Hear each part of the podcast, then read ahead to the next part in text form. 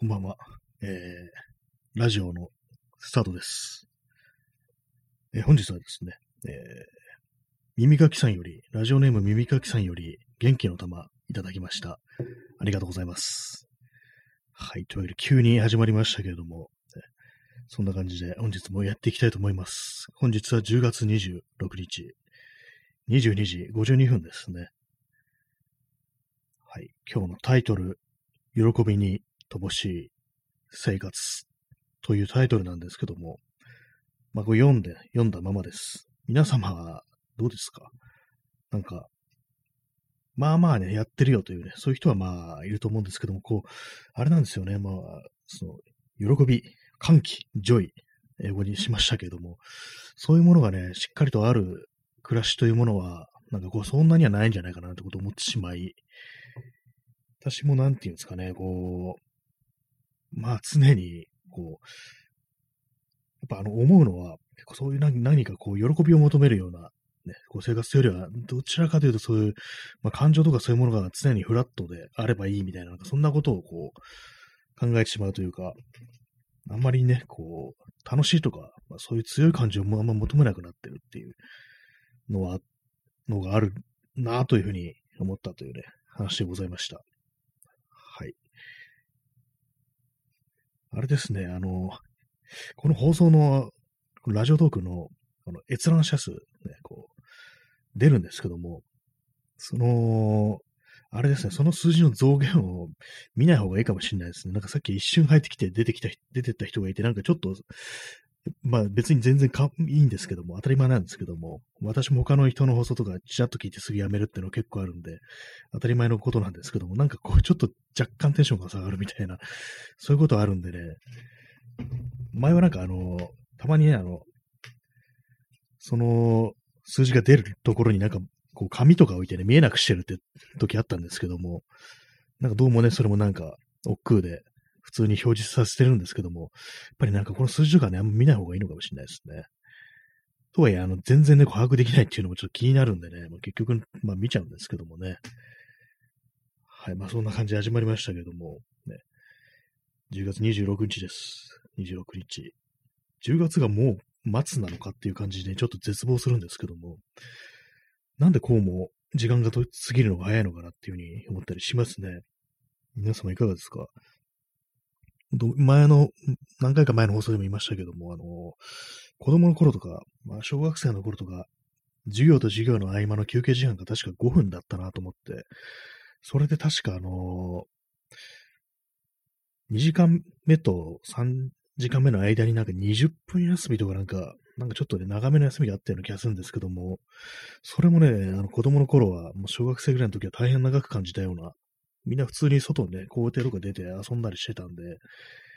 ね、まあまあのね、長く、長い時間に感じてたと思うんですけども、も大人になったら20分なんて、まあ体感2秒ですからね。もう矢沢の、ね、お前の一生矢沢の2秒みたいな感じですよね。よくわかんないですけども。あの、これ今ね、矢沢永吉のね、こう、確かの成り上がりっていうなんかね、本で、ね私の嫌いな糸井重里というね、こう、人間がかかってるらしいんですけども、その本には。俺の人生に比べたらお前のね、こう、人生なんて、こう、ね、全然大したことないっていうね、そういうまあなんかちょっと煽りみたいなね、そういう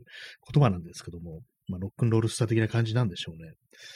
私結構普通になんかムカつくんですけども、それ。まあね、そういうことですよね。大人の、ね、大人の一生ね、じゃないや、お前の、子供の、子供の2秒が、子供の20分、大人の2秒っていうね、まあそういう感じですよね。なんかよくわかんないこと言ってますけども、まあそのぐらいの体感の時間というものに下がるということでね、なんか本当になんか何もかもが一瞬で過ぎ去ってしまいっていう感じになりますよね、本当に。ワントゥーさん、えーこんばんは。こんばんは。もうほぼほぼ年末ですね。サムネイルの畳まれた白い紙は何でしょうか？もうそうそう、もう年末ですね、考えたら。もうあと、ね、もうほぼ11月ですからね。ほぼ11月となれば、ほぼ、ね、年末で、ほぼ大晦日で、ほぼ、ほぼね、2050年ぐらいですよね、もはや。そのぐらいの時間のなんか流れというものがね、無慈悲であるってことは感じてしまいますけどもね。今日のあのサムネイルのこの畳まれた白い紙、あ、そうですね、これ説明してませんでしたね。これあのマスクですね。マスクを、昨日ちょっと帰ってくる途中でこうマスクなんかもう苦しいなと思って、で、まあ、家まであと本当にまあ、1、2分みたいなところまで来たんで、もう外すぞって感じでこう、畳んで、あれはもう裏返しに畳んで、その、マスク耳にかける紐をくるくるっとね、巻いて、こう、コンパクトに、こう、畳んでるっていうね、そういう写真なんですけども、最近あの、それをやってますね。マスクしてるときにああいう感じで小さく畳んで、そのあのマスクの紐を、ゴム紐を使ってこう、くるくるっと巻いて、コンパクトにまとめるっていうことをやってると、まあ、そんな感じなんですよね。ちょっと説明しようと思ってずっと忘れてましたね。サムネイルにしたのがいいけれどっていうね、感じですけども。外外気に触れる表側はこう、ね、内側に折りたたんでっていう感じにしてますね。自分のまあ口とかが触れる側の方をこう、ね、表側にするっていうか、外側にするっていう感じですね。あんな感じいつもあのマスクを捨ててるんですけども、まあ汚染されてますからね、多分。インスタントコーヒーを飲みます。私大体あの、人のまあまあ多いところに行ったら、まあ一日でね、まあその日の帰ってきたら捨てるんですけども、こうね、あんまりこう外出ることがなくって、で、まあ、全然こう人のいないところばっかり、こう、いたっていう時は、あの、次の日も使ったりしますね。まあ長くてまあ、こう、二日なんですけども、まあそういう感じにやってますね。まあマスクもね、なんかこう、そんなにまあ、まあ、あれですね、街の空気を見てみると、なんかあれですね、なんかマスクをしてるという以外は、なんかもうコロナ終わったのかなみたいな、なんかそんな感じのね、ことを感じてしまいますね。こうそ今日も飲み屋の前とか撮ったらもう、まあ繁盛してましたね。確か昨日ぐらいから 種類の提供がなんかこう、解禁されたみたいな、そんな感じだったと思うんですけども、それもあってかなんかもう、まあまあね、こう、飲んどるわっていう感じでしたね。でも実際どうなんだかわかんないですけどもね、なんかこう、また来るのかなみたいなことをやっぱ思ってしまいますね。この、もっと寒くなったらっていうことは。ただなんかあの、前の、昔のあの SARS の時、まあ、あれはあの、台湾とかね、香港とかだだったと思うんですけども、その時どうやって SARS が収束したかかというと、なんか当時ね、そこにそ、その時代に住んでた人からすると、わかんないっていう。なんか急にな、急に収束したみたいな、なんかそんなことをね、言ってる人がいましたね。なんか、日本人で、まあその台湾に住んでるというね、方がなんかこう、藤原信也のポッドキャストにね、出演して、なんかそれ語ってたんですけども、実際 SARS の時はどうだったのって聞かれて、いや、なんなんかなくなりましたね、みたいな、なんかそんなテンションで話してて、まあ、結構ウイルスの動きってものは人間のこう、なんか思った通りにはいかないということで、だから終わりもなんかよくわかんないまま終わるっていう感じなのかもしれないなってことは思うんですけども、ただもうこのコロナに関しては本当になんか、ね、予想を裏切ってきますからね、なんかこっからまたさらにね、こう、ね、変異してきたりとかなんかとんでもないことになるなんていうことをどうしても考えてしまいますね。え P さん、イスラエルやイギリスもワクチン接種が進んだ時期、街に人が溢れたわけですが、現在大変なことに。あそうですね、イギリスなんかひどいですよね。なんか偉いことになってるっていう。でもその状態でもなんかやっぱりこうマスクしてない人も結構いるっていう、結構いるっていうかなんか、まあみんなマスクしてないみたいななんかそんなことはね、聞くんですけども、どうなるんですかねなんかやっぱりそういうふうにたくさんの人が感染すると、またなんか変異するっていうね、ことを考えちゃいますからね。それよりなんか毒性が強いだとかね、そんな風なことがあったらっていうことはね、考えちゃいますけども、イスラエルもそうですよね。結構なんか世界各国のニュースってものがなんか、私もそんなに追ってないんで、もはや、もうなんか、気がめいるし疲れるしみたいな感じであんまりこう読んだりしてないんですけども、なんかね、ややばいやばいって感じにはなってますよね、結構。いろんな国でなんか今、すごいやばいぞ、死因がすごいいるぞって感じで、ニュースにはなるんですけども、それがなんか落ち着くと、なんかあんまりこう、話題にならなくなるっていうか、なんかそれがなんか非常にこう、あれなんですよね。なんか絶対死んだ人とかね、後遺症残った人いるわけで、なんかそういうふうになんか、ね、こう辛い思いをした、まあ死んじゃった人はね、もう死んじゃってるわけですけども、なんかね、その、喉元すぎればみたいな感じの、その、見てしまうとなんか非常に納得いかないというか、本当になんか自分のね、近しい人がね、そういうふうに、コロナにかかったりして、まあ亡くなったりしたら、じゃあこの死は何だったのみたいなこと絶対なんか思っちゃいそうな気がするんですよね。なんでこう、なんでみんなね、普段通りにしてんだよみたいな感じで結構ね、怒りを多分感じると思うんですよね。おかしいぞっていう。もにくせこの野郎みたいな、こう絶対私はね、思っちゃうと思うんですけども、どうなんですかね、そういうような、こう、まあ人間のね、感情というか、まあそういうようなね、精神面というかメンタルというか、そういうもののなんかこう変化というもののことあんまかん顧みられてないようなっていうのを感じますね。で、なんか本当になんかこう、感染者さえ減ればいいみたいな、なんかそんなことを感じてしまうというのが、それが非常に納得いかないような、そんなことはね、結構思ったりするんですけども、まあ幸い、まあ、周りでね、そういう感じで、まあコロナで亡くなったとか、まあ後遺症が残ったとか、そういうね、こう、人はまあ、今のところまあいないんでね、そういう、ちょっとまあ遠くの感じではね、いるんですけども、まあこれがね、本当に、まあ身近で死んだりしてたらね、なんか、ふざけるなって感じになりますよね。どうな、どうなるんですかね。まあ、そのうちまあ落ち着くというふうにはなるんでしょうけども、やっぱりその過程においてね、本当にこう、貧乏くじ引いたというかね、なんか大変な目にあった人が、一体その後の人生というものをどのようにこう、ね、歩むのかっていうかね、まあ、どう、まあ、考え方とかね、そういうものがどうなっていくんだろうみたいなことは、少し思ったりしてしまいますけども、まあ、そんなことがこう、なんかいろいろ言われるのはもう何年も経ってるからなのかななんていうようなことも、まあ思ったりはしますね。はい。ね、まあなんかこう、あれですけどもね。まあ今日のタイトルは、あの、喜びに乏しい生活ということで、やっぱりあのコロナ禍ということで、まあ楽しいことがあんまできないっていうね、特にあの飲みに行ったりする人とかね、もう人のたくさんいるところに、ね、集まったりしてね、なんかこう、いろいろやりとりするのが好きっていう人にととっては、まあ、本当にまあ喜びというものが奪われたというね、自分の好きなことができないっていうね、そういうことで、まあそれがもう非常に大変、苦しいと、まあ、そういうふうにはなると思うんですけども、なんか私、自分の管理見てみるとなんか、まあコロナなくてもまあまあね、なんか、なんか陰陰滅滅とした感じだったなみたいなことは思ったりしますね。あんまりこう、その人と集まるってことも、そんなにはないし、まあ、あんま飲まないんでね、お酒飲まないし、あの、まあ、クラブだとかね、ライブとかも別に行かないのでね、あれなんですけども、旅行もしないわで、まあ、あんま変わってないんですけどもね、まあ、それだけなんですけども、なんかこう自分のね、こう、自分という人間のね、世界を振り返ると、なんか非常にこう喜びに乏しいっていうようなことをね、思ってしまったっていうのがあったりして、なんかこう前向きにね、あれやったら楽しいとか、これやったら楽しいとかね、本当になんか、我を忘れてね、こう、盛り上がるとか、なんかそういうことがなんか全然ないななんてことを思ってしまってて、なんかそうなるとね、なんかこう、自分という人間に元気がないのも、そういうふうに喜びに乏しい生活を送ってるからではないかっていうね、喜びに乏しい人生だからではないかみたいな、そんなことをふと考えてしまったという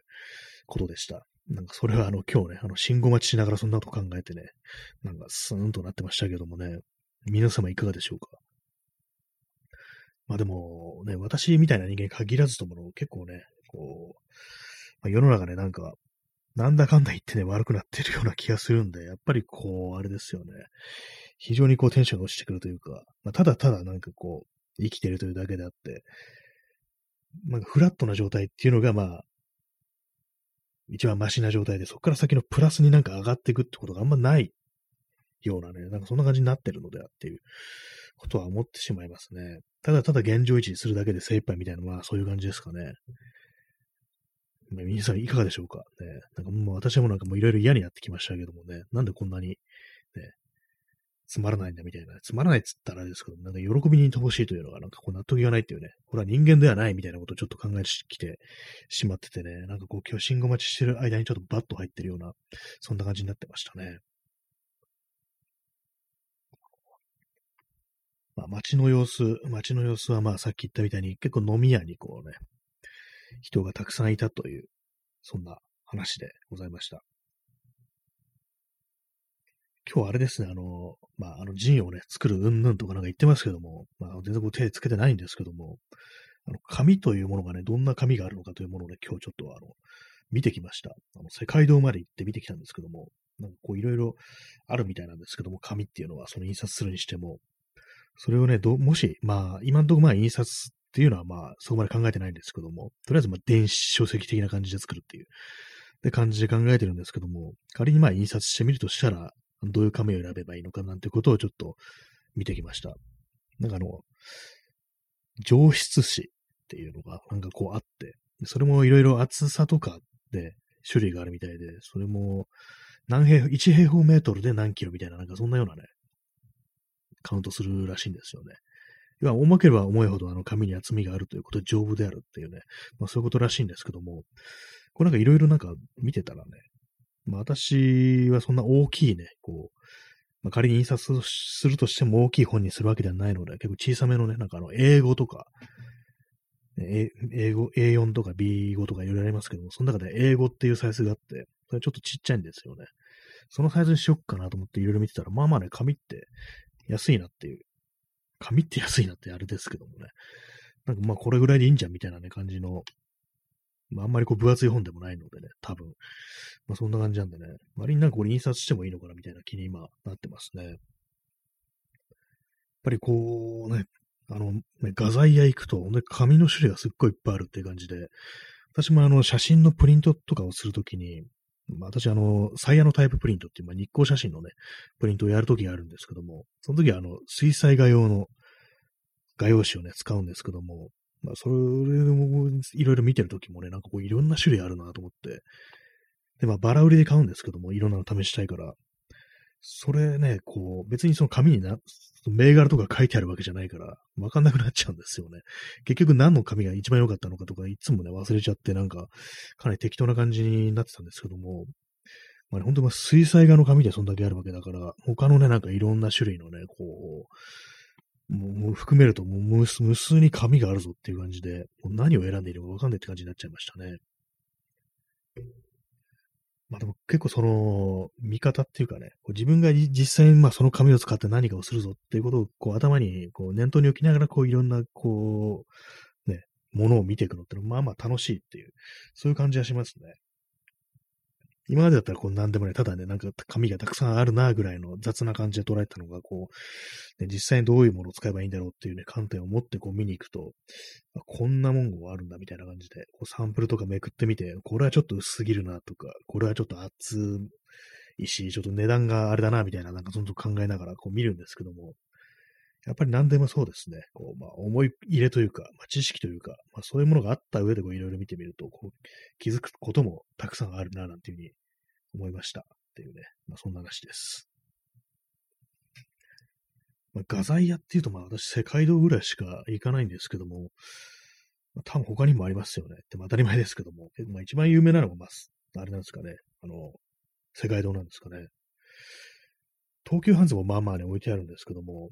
私昔絵を描いてるときは確か東急ハンズでなんかいろいろこうスケッチブックだとか絵の具だとか買ってた記憶がありますね。その時あの世界堂というものの存在を知らなかったというのがある、ありましたね。なぜか。新宿とか別に普通に行ってたのにっていうね、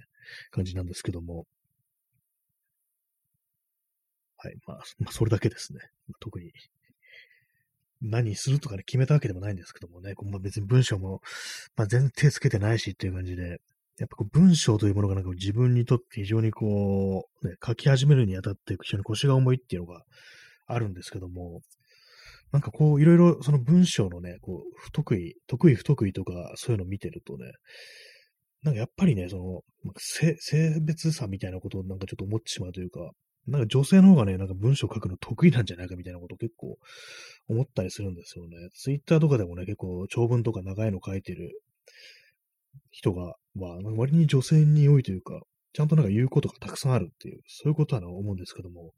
なんか男性の場合なんか非常によくわかんない、なんかあのね、泣き声みたいなのをなんかずっと言ってるみたいな感じのね、ツイートになりがちなんですけども、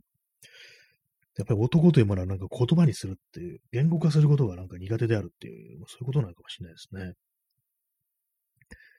検索窓と間違えたさん、座布団1枚とソイヤ、ありがとうございます。いいですね。景気がいいですね。なんか、下のソイヤがなんかこう、座布団をね、こう持ってるみたいな感じで、いろいろなんかぶち上がるようなね、感じですけどもね。音出してれば、あの、このソイヤっていうのが、音が聞こえてくるはずです。あ、そしてあとあれですね、あの、冒頭の方であの、ハートのね、こうプッシュをいただきました。ありがとうございます、一応見てたのにちょっと言う言うの忘れましたけども。はい。そうなんですよね。えー、何の話なんでしたっけ？あ、そう、画材の話ですね。画材の話をしましたね。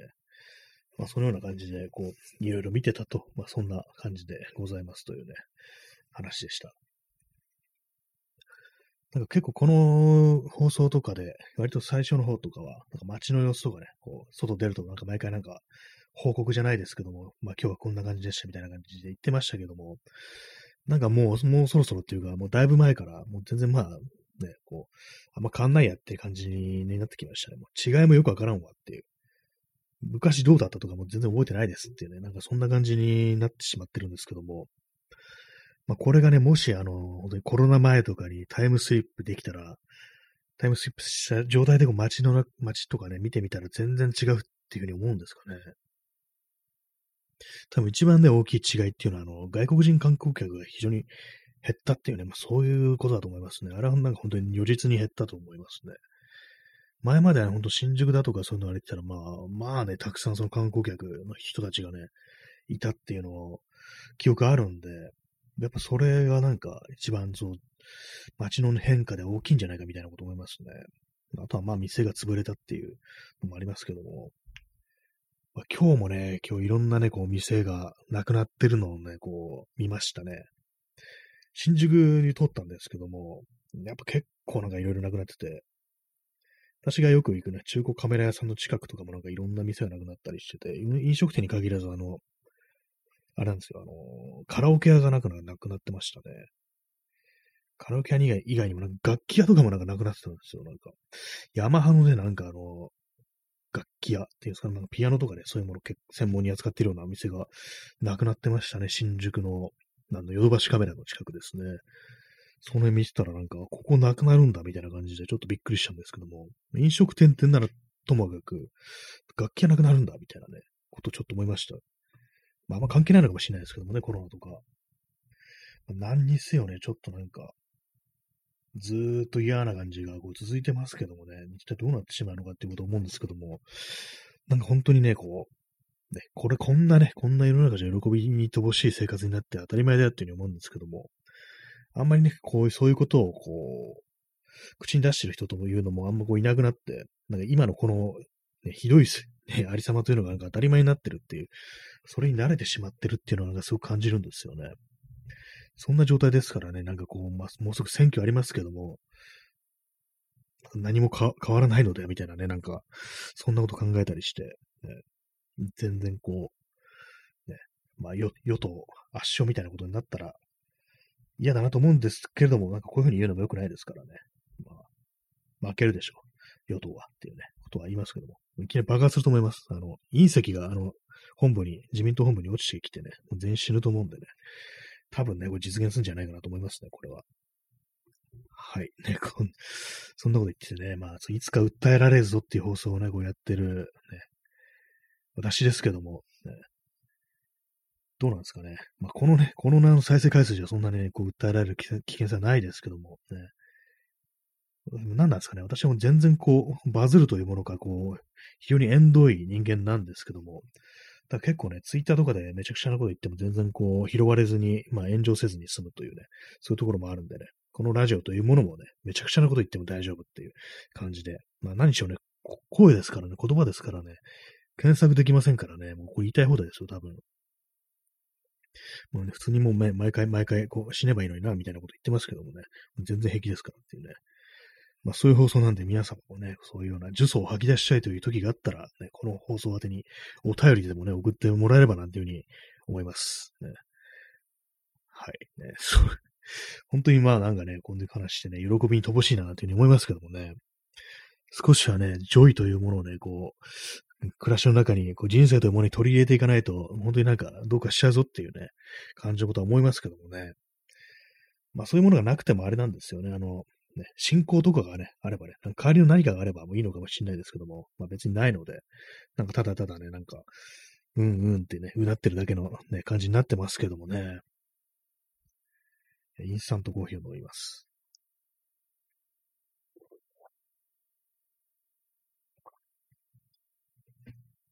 まあもう人についてもそうなんですけども、何につけてもこう、腰が重いという感じなんですけども、まあこういう、なぜね、こう、手をつけてないことがこんなにもたくさんあるのかっていうふうに思っちゃうんですけども、やっぱりこれはなんか悪循環っていうか、こう、やっぱりね、自分がなんかこう、大したことできんよな、みたいな、そんなことを普段思ってると、まあ、これから何かしようと思ってもね、こう、まあ、どうせね、ろくなことになんないし、みたいなね、まあ、全然こう、ね、自分で自分に満足いくこともないだろうし、みたいな感じのことを、ね、どうしても思ってしまい、まあそういうこともあって、なんかこう、いろいろと、ね、やる気を失って感じなんですけども、やる気とはっていう感じですね、ほんと。謎ですよね。そんなものあった時あんのかなっていうふうに思いますけどもね。まあ、でも何かしようっていうね、気持ちはまあ、やっぱり前はね、あったんですよね。それがやっぱりこう、年を重ねにつれてどんどん薄れてるという、そんな感じのね、ことはやっぱり感じる毎日です。えー、P さん、悪循環ビシャスサークルっていうね。まあ、すごいですよね。ビシャスサークルって言うとなんかすごいですね。英語にすると。ね、まさしく悪循環っていうね、サークルですからね。本当に、延々とその、ね、堂々巡りしてるっていう感じになっちゃってますけども、なんかこれ本当にね、どうにかならないのかなって思うんですけども、まあ、どうにかならないのかなというふうに思ってないのかもしれないですね。もはや自分でも。ね、まあそんなこと言われてもって感じですけどもね。やっぱりこう、なんでしょう。なんか急急になんかあれになりましたけどもね。やろうやろうと思ってるね、ことはいろいろあるんですけども、やっぱりそういうことってなんかひょっとしたら人に話していった方がいいのかなっていうふうに思いますね。まあね、そんな感じなんでね、皆さんもね、なんか私はこれをやろうと思ってる、僕はこれをやろうと思ってる、ね、おいどんはこれをやろうと思ってるなんていうね、まあそういうのがね、ありましたらなんかね、とりあえず言うだけでも、言うだけはただということでね、なんかこの放送とかに送ってもらったりしたりして、あのコメントとかね、もう書いてもらえたらなと思いますね。人が何かやろうと思ってるっていうような話を聞くのは、たとえそれが本当にまあ達成されないとしても、ね、結構ね、気分がいいというかね、なんかいいなっていうふうに思ったりするんで、まあ、世の中の人はですね、結構そのね、どうせやんないんでしょみたいに馬鹿にすると思うんですけども、私はね、こう、そういうふうに言っただけで、思っただけでもいいじゃないかっていうような感じのことはね、常日頃思ってるんで、思うだけでもそれは尊いんだよっていうね、そういうことは私はいつも考えてますので、まあ、それをまあ自分に対しても思えないっていうのがね、ちょっとあれなんですけども、やっぱりなんかやんなきゃみたいなことを思ってしまうんですけども、ね、人のそういう話聞くの全然こう、別に嫌じゃないっていうかね、なるほど、そういうふうにね、考えてるのね、みたいな感じで、いつかできるといいね、みたいな、なんかそんなことはね、思ったりしておりますので、ね、もしそういうのありましたら教えてくださいという。ね、それが何かしらのこう、ね、踏み台というかね、なんかこう、ね、景気づけみたいなものになったらなというふうに思うんで、まあ、何かありましたらね、言ってくださいという話でございました。えー、時刻は23時19分ですね。最近あのなんかいくつかあの写真展を見に行ったんですけども、なんかね、それについてちょっと語るポッドキャストを録音しようかななんていうふうにちょっと思ったりしてます。割になんかこう、結構これはいいなみたいな感じの展示がいくつかあったので、まあそれをね、ちょっと、ポッドキャスト、久々にポッドキャスト録音しようかなっていう気に、ね、なってるんですけども、まあ、気になってるというか、まあね、ちょっと頭では思ってるけど、体が動くかどうかはちょっとわかんないです、ね。本当になんかあれなんですね。あれなんですかね。体力がないからっていうのもあるんですかね、こういうの。運動とかしちゃう方がいいのかなと思うんですけども、それでなんかね、こういろいろこうやる気が戻ってくるんなら、やろうかなと思うんですけどもね。でもその運動も今まで何度も挫折しますからね。結局やめちゃったみたいな感じで。